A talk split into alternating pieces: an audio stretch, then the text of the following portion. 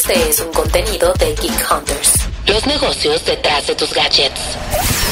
El Geekend. Para tener un fin de semana tecnológico desde ahorita. ¡Cúbranse! Aseguren el perímetro.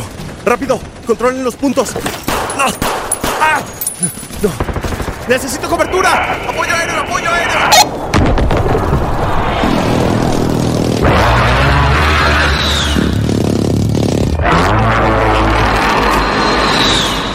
Y así es, Geek Hunters.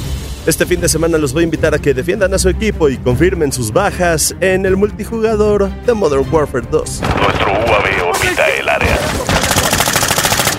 Y es que sabemos que esta es una de las cosas que más llaman la atención de los títulos de disparos. Y sí, estoy viéndolos a todos los que jamás han jugado la campaña del 1 y del 2, que solo le entraron a Warzone, pero por mientras, el multijugador, para ir mejorando y desbloqueando las armas. Y es que bien lo dice Fernando Peñalosa en la reseña en el portal de expansión. La apuesta de este Call of Duty parece centrarse en el multijugador. Solo basta pensar en los más de 100 millones de jugadores mensuales que tiene la franquicia en este momento. Si quieren leer la nota, se las dejo en la descripción.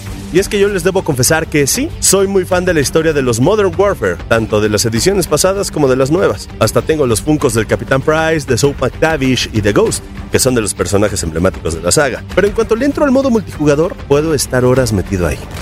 En Modern Warfare 2, el multijugador cumple con su objetivo. Su modo de partida rápida te va metiendo a diferentes modos de juego, que pueden ir desde todos contra todos hasta batalla por equipos, baja confirmada, en la que tienes que recuperar las placas de los enemigos que eliminas, punto caliente, en el que tienes que controlar una zona del mapa, rescate de prisioneros, buscar y destruir, cuartel general y muchos otros.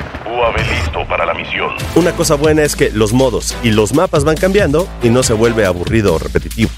Otro gran modo multijugador es el de guerra terrestre, en el que dos equipos de 32 personas cada uno tienen que controlar puntos ubicados en el mapa. El que más controle durante cierto tiempo, gana. No, ¿entendiste?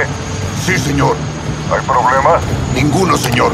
Y también existe la versión Invasión, que es una batalla campal entre jugadores y personajes controlados por la computadora, cosa que se vuelve una locura.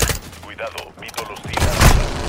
Pero sí, no todo es miel sobre hojuelas. Hay bugs y de repente hay fallas con los skins de los operadores o con las animaciones de llegada al campo de batalla, pero nada que interfiera con la experiencia de juego. Lo cierto es que los tiempos de carga de una partida o de búsqueda no son tan largos, entonces puedes disfrutarlo de forma continua. No quiero aplaudirlo todo, el juego tiene varias áreas de oportunidad y hay cosas que se irán mejorando con las actualizaciones, pero hasta la forma de jugarlo se siente diferente. Al principio me costó un poco volver a acostumbrarme a la forma de jugar, más porque venía de unas semanas jugando Overwatch 2, pero fueron necesarias unas cuantas partidas para recuperar la puntería. Pero eso sí, algo que quiero destacar mucho de este título y de lo que se habla poco es el gran diseño de audio que tiene. Jugarlo con audífonos y escuchar cómo tu personaje manipula el arma o cómo suenan las balas que pasan cerca de ti hace que la inmersión sea total.